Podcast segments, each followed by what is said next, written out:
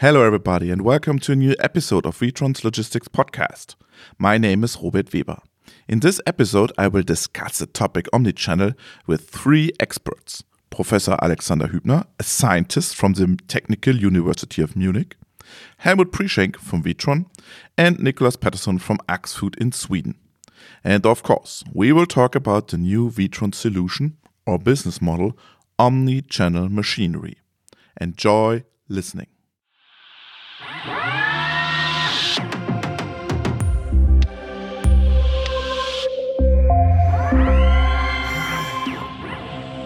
Let's start with the customer. Nicholas Pettersson works at Axfood in Sweden. Axfood, with its brands, is the second largest retailer in the country. Pettersson has to serve different channels. By the end of 2023, Axfood and Witron will open a highly automated logistics center with more than 100,000 square meters. The logistics center will supply Axfood shops and online customers. It supplies the greater Stockholm area as well as the north of Sweden. Some details the temperature zones range from plus 25 degrees to minus 26 degrees.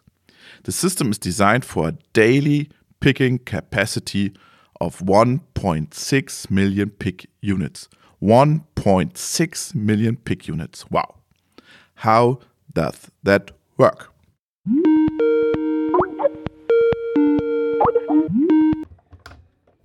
Hello, Mr. Pettersson.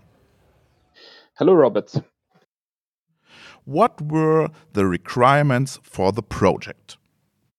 We wanted to combine ordinary uh, store picking uh, with with store picking for e-commerce and convenience in, the same building. And uh, as I know, uh, nobody has built that before in in the world actually therefore we we didn't know if if it was doable or not uh, but right now we know that it is it's a, that's a really good feeling okay mm -hmm. and why why Witron uh, so we we started to travel around a lot in the world to see different solutions and we we met a lot of suppliers we evaluated a lot of solutions uh, and we were not sure that anybody could build our vision but then we met Witron, and uh, think we understand understand each other uh, very fast, and uh, they they saw the strength in our vision. And uh, I think it's also important to say that that that one conclusion that we made quite early in the process was that uh, one solution doesn't fit every food retailer in the world. We need to have a special solution for us in Sweden, from our position, from from how Sweden looks like uh, when it comes to, to the size of the country uh, and uh, uh, demographics and so on. But we um, we find that partner in in Witron, and they said to us that this is possible. We can create your vision, and uh, so that's the start of this uh, journey. Mm, okay, what are the advantages for Axfood? But I, I think the big benefits for us is that that we can because Sweden is quite divided. We have one metropolitan area, and that's the Stockholm, the Great Stockholm area, and that's where we are building this this logistics center. And from our market position, we, we are number two, but the number one in the market is twice our size. So we, we need to do something uh, a little bit smarter. And if we can combine the efficiency that we can gain from our traditional uh, main store order picking with e-commerce uh, picking. Uh, we can use the same same backbone and so on. We can have uh, one delivery into the warehouse instead of splitting splitting it up into several warehouses. Uh, we can gain better efficiency when it comes to purchasing prices, the service level to the customers. We can decrease uh, waste and we can uh, hopefully convert this logistics center into a, to a, to a real good a process to improve the customer offer and customer meeting in the end. So so um, so we see a lot of, of benefits uh, and also that we can integrate the TMS system uh, from the suppliers all the way to to the final customer. Okay, good luck. Thank you very much. Yeah, thank you very much. And it is exactly these new challenges that Helmut Prieschenk from Witron wants to accept. Let's go. His team develops a new business model, a solution, Omni-Channel Machinery, OCM. We reach Prieschenk at the airport.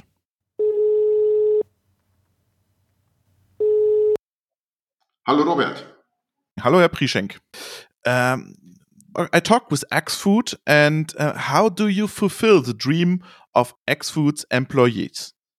Well, I think uh, first of all, it's uh, uh important to understand what is the vision uh, of Axfood or of Nicolas Pettersson, uh, who is uh, the CEO there. and I think the main topic was to integrate and merge different channels like stores or e-com or convenience into each other. That is the key. and the good thing is that this requirement fits exactly together with our OCM solution. And the other good news is uh, Nicolas is not alone. Nicolas is in very good company in these days because every retailer around the world got the pleasure to solve exactly this problem. Mm-hmm. OCM stands for Omni-Channel Machinery. What is this Omni-Channel Machinery? Is it a hardware, a software, a platform, or is it a dream? what is it? In general, it's a, a platform when we start with uh, the challenge, uh, there is a network challenge uh, when we talk about Nicolas and his vision. So a network challenge need a network answer. Uh, uh, so OCM is a platform which uh, covers exactly this. And the most important thing is, on the one hand, the different players in the horizontal way. So from procurement, transport, warehousing, etc. So the horizontal players and the vertical players. That means the different channels are integrated. And uh, that is uh, uh, the key of the whole topic that you need an efficient network which is manageable uh, for a retailer. And so, long story short, OCM stands for the horizontal and vertical integration of the different silos. Integration means in that topic uh, physically and financially to avoid a silo optimization and to come to a network optimization. But do I also order hardware when I order OCM? Uh, yes and no. I think we have to go a little bit back to what is uh, the problem. Uh, the problem is that uh, when we're talking about the traditional supply chain, the things changed basically fundamentally. Uh, supply means that the, the, stream is going from one side to the other side, uh, from the producer to the consumer. This changed. So uh, we are now living in a world where it's not a supply anymore. It's a, let's say, retail on demand, like in the TV. Your kids are not, you know, watching at home what uh, what the TV program is offering. Your kids selecting what they want at what time. So we have here the same thing. So retail on demand changed the supply chain into a demand chain or consume chain. And when you go the word chain, then the chain changed into different channels. So we don't have a chain anymore. We have really one channel, another channel, etc. And that means that a one-dimensional supply chain became for a retailer a network, a network with a lot of grids.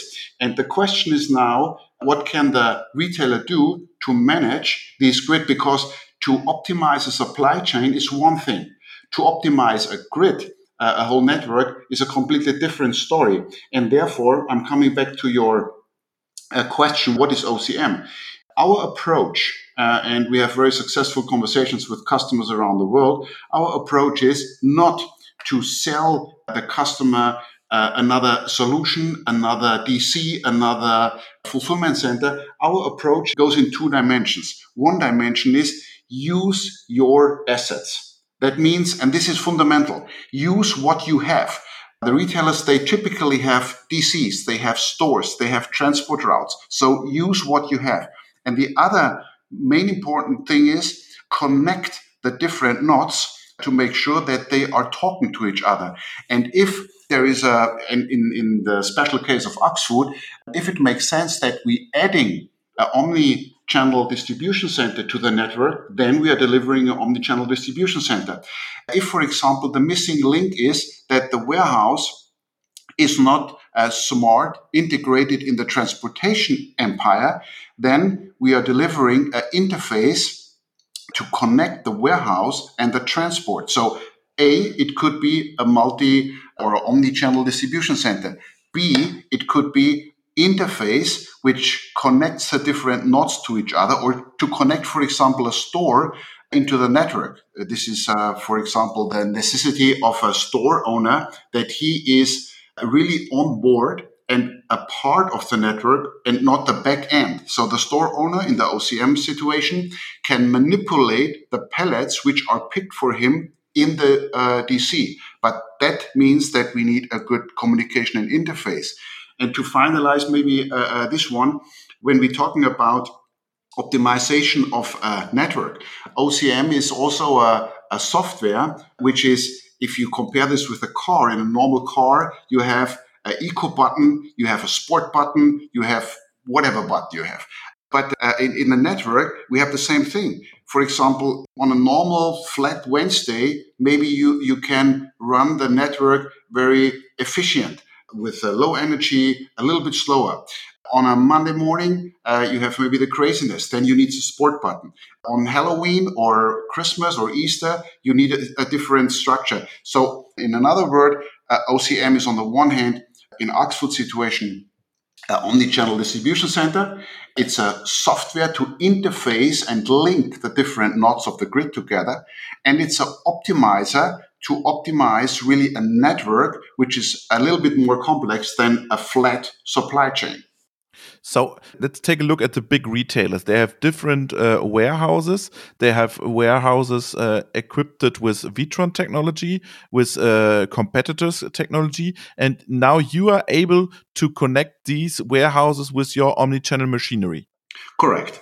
What is the generic problem uh, of the whole topic here? The generic problem is that the retailers have to manage different flows. And uh, one flow is, for example, the flow to the stores. At the moment, in the food arena, it's uh, 80, 85, 90%. And then you have other flows like click and collect, like drives, like house store, etc. And they are 2%, 3%, 5%. So when we are going back in the physics of, uh, let's select the fluid mechanics, it is very wise to use the lion share of the stream, and the lion share is, for example, storing these days with 85%, maybe in the future 70%, who knows? But to use, and this is the, the strong demand of the retailers, we have to use the lion share to generate synergies for the other models. So I give you an example. When we have the inbound process, for example, for 85% of the volume, if you're opening an inbound process for another 2% of the volume, and then you have another inbound process for another 2% of the volume, you multiply the different processes in the horizontal version. And that means that you have all of a sudden three or four inbound processes. And then you multiply the inventory. So there is a high danger that when you address a complex problem with a complex infrastructure, so in other words, too many DCs, too many links, too many transportation. That means that maybe you have inventory not just in a mothership, in an omni-channel, but you have inventory on three different locations. And then you have all of a sudden a best before issue. And that is the requirement from retailers to make sure that we are doing it sustainable, that we are merging the different channels in a way where we can afford the logistics uh, because uh, the price out there is a challenge, as we all know, and to be sustainable because uh, that, that is the key problem that if you are running, and this going back to Axfood and Nicolas, if you're running the different streams separate, you're doing this on a high price in terms of costs, in terms of time, and in terms of uh, sustainability. So the key challenge is merge the different channels and gain premium customer support at the same time. What is the, the business model? So, do I buy a software as a service uh, project, or is it a consulting project? When when you build a, a, warehouse, it's clear what you earn and how you earn. But how you earn in this project? Do you sell the software or the consulting? What is the, the business model? Well, first of all, it's important. Uh, what do we have already? So we, as we said, sweat your assets is the key. Uh, we want to see. Do you help help them to sweat your your absolutely absolutely. Uh, th- that is the key. The, the, first thing is we don't want to build in, in the first place uh, something new. We want to understand what is there because the stores are a huge asset for retailers. So maybe we can utilize the stores or the back room much better in terms of introducing software there. But to go back to your question uh, certainly the beginning is analysis what is existing. Uh, the second is what knots need to be linked together with software. And then maybe there is an opportunity to introduce an omni-channel distribution center. How we are doing then the business model depends really on the culture of a customer. There are customers, they are interested to buy equipment from us. And we have uh, very long term partnerships where we are running the whole distribution center to go to the next step. Uh, we are even talking with long term clients and alliances about uh, equipment uh, as a service, if you know what I mean. So it's not about selling equipment, it's really about a long term approach where the equipment is just an enabler and it's more about the service running the DC. And at the end, it's about delivering the goods into the hand uh, of the consumer. Okay. Uh, which branches are in your focus with this uh, new solution? Sweden is one example, uh, and Nicolas uh, uh, mentioned this. But in general, when we are talking about the problem itself, we are solving a retail network problem. And uh, therefore, this is not connected directly to Sweden or to a, a certain country or a certain industry.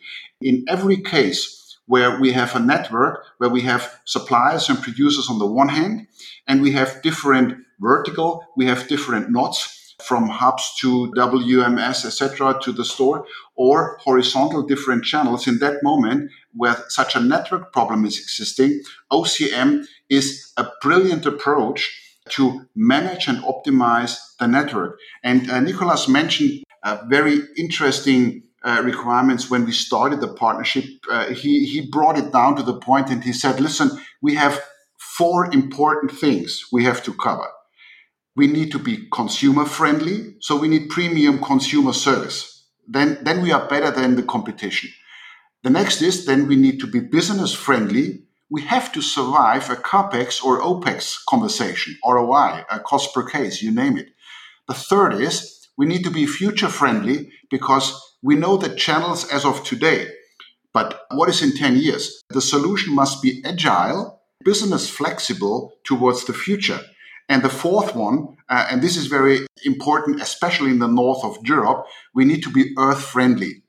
We don't have a plan it B, you know. Young people uh, always uh, telling us this can't wait until I'm big. We have to take this serious. We need to make sure that we're not talking about global warming as a nice word. We need to make sure that we're talking about we're destroying the earth if we're moving ahead. So sustainability is uh, extremely important, and OCM addresses exactly this to make sure that we are doing the same consumer friendly job with less volume, with less transports, with less cases to do it more wise, not with complexity, but smarter. That is the key of the whole thing. Thank you very much, Helmut Prieschenk. You're very welcome. Let's talk to a scientist. Alexander Hübner is an omnichannel expert and has been researching the topic for many years. He works at the Technical University of Munich, and I can reach him at home.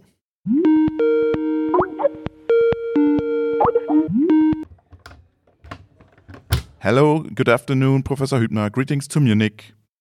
Hello.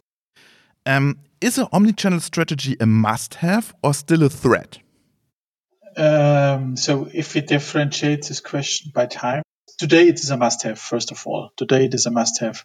Today there is no chance to do it without omnichannel retailing if you want to survive as an as a big retailer uh, on the long run. It was uh, seen as an opportunity and a threat, or more a threat, maybe 10 years ago, as uh, traditional bricks and mortar retailers have been faced with the upcoming and fastly growing um, online retailers like Amazon or Zalando in Germany, and they have taken away a significant share of the market. And at this time, it was uh, for sure it was a threat for the most uh, traditional retailers. but they compensated and built up uh, also online channels and uh, and competing. Some are very successful, some to some less successful now also in this market segment. And it is an opportunity for for bricks and mortar retailers because they can offer more value now to the to the customers because they have both they can combine both world the online world and the physical world. What are the challenges for companies? Do they need a new warehouses new automation? Uh, i think we need to differentiate here between non-food and food. So let's let's start with non-food non-food like uh, fashion consumer electronics or also uh, do it yourself um, here you have usually the request to have it uh, as uh, next day delivery. So you don't have to have it uh, on the same day. So for those, it's easier to do the home delivery or t- attended home delivery. What we have seen here in the past, at least in Germany, is that the, these retailers consolidated their warehouses and they most of them they built up one warehouse or, or just using one national warehouse because uh, the logistics provider like DHL or UPS, they can guarantee that if they can pick up the, uh, the, the, orders by three or five in the warehouse, they still can then deliver it the next day uh, across entire Germany. And though that's why they started to consolidate the warehouses and put the online and the offline warehouse together in one physical building. And the main advantage and the main reason why they did this was always because of inventory pooling. So this is just then then you can compensate this issue that you don't have the stocks on tif- different locations. You need transshipments. You have it on one pool, and uh, you don't uh, have the risk that you run out in one channel and you have leftovers in the others. This is the simple reason for this one.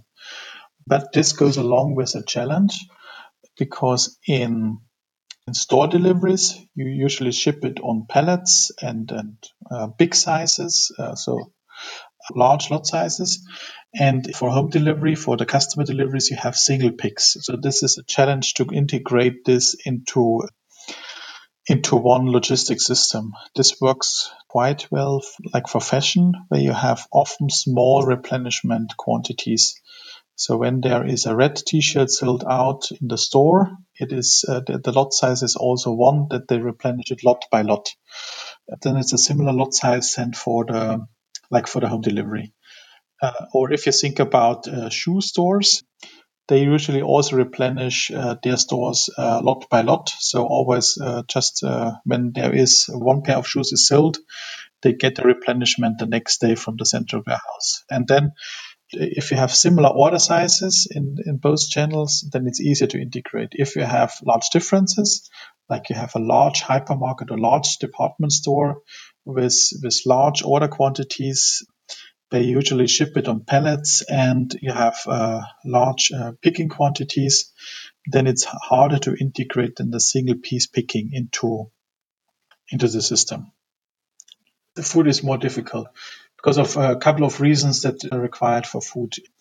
First of all, for food, we have uh, the temperature control. Um, this needs to be maintained uh, because of quality reasons and because of legal reasons. And, and then retailers need to manage up to usually five different temperature zones. So to transport, then you need to transport the deep frozen products together with the fresh products that go into a fridge and together with the ambient products that go into a regular shelf. So it's a deep frozen pizza together with a banana and a, a chocolate. And this makes it more difficult to transport because you need a truck that's able to transport all these temperature zones. So this is the first challenge.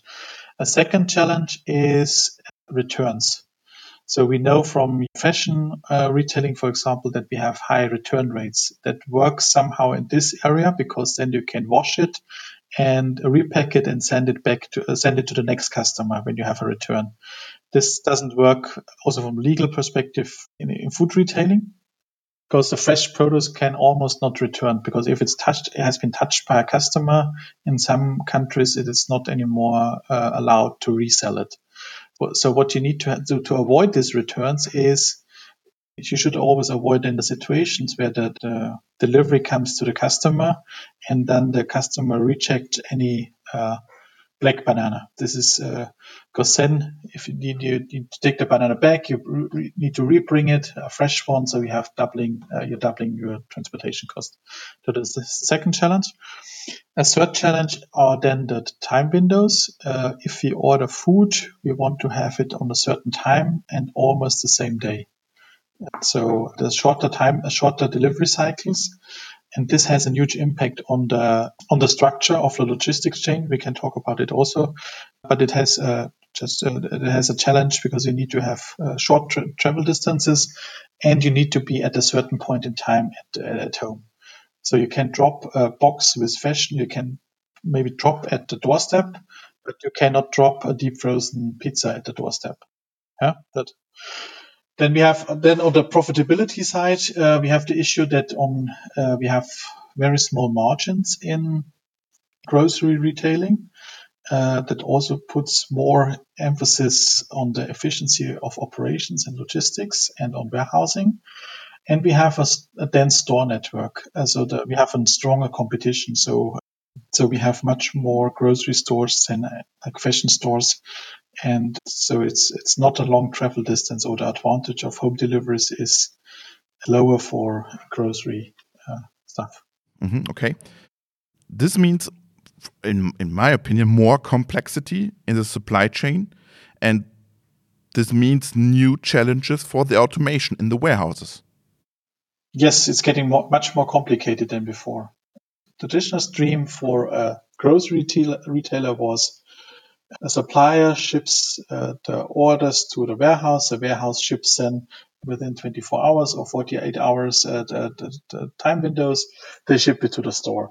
Now we have uh, hybrid concepts. So we have hybrid uh, warehouses that combine online and offline. And within this online and offline warehouse, you have also challenges. Uh, I will come back in a second, uh, but then you need to to mix it. Uh, sometimes shipments from store together with shipments from warehouse for the home deliveries. Then you need to also to supply the pickup stations, so there are much more material flows than before.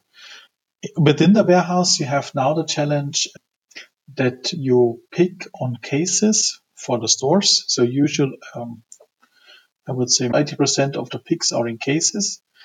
Uh, depends a bit on the retailer and the size of the stores. So in cases, uh, and for the home deliveries, you pick in eaches, so in units. So you need that the challenge is where do you break up the box? So where do you break up the colli? And what usually happens is that you have then two separate picking lines, one for the store and one for the home delivery. But both is fed from one central stock. We have one stock but this stock is then allocated to the left wing or to the right wing. The left wing, you do the automated or conventional picking of for the stores. On the other wing, you do the picking for the home deliveries. And this is simply because of the order sizes, either in cases or in picks. So this is a simple picture if this works in, in, in this cases. Now, just imagine that we have small stores uh, that also order in uh, eaches, so in units and not in boxes. And then this goes together. And then this goes together with, then it's easier, to, but then it's also easier to integrate because then you have uh, your pick on units for home delivery and for uh, store delivery. And we have seen some small uh, or, or, some also some large retailers, but with small uh, mom and pop stores, or just think about petrol stations. They have uh, limited space in the store. They order at least one to two times per day to fill up the stores. They have small units. Uh, they don't get full boxes, so no no uh, no case pick uh, unit picks, and then you can do this together, and then you have an integration of this. Otherwise, it's hard to have on one. Also for the automation, there's also a challenge for the automation because the automation usually have an order picking machinery, for example, where you have one automated uh, picking station that is uh, that is trained or set up to pick cases and not units. Okay, thank you very much. You're welcome. Companies are changing their business models. Retailers have to react, and also machine manufacturers like Witron are now challenged to rethink. We live in exciting and challenging times. Thanks for listening.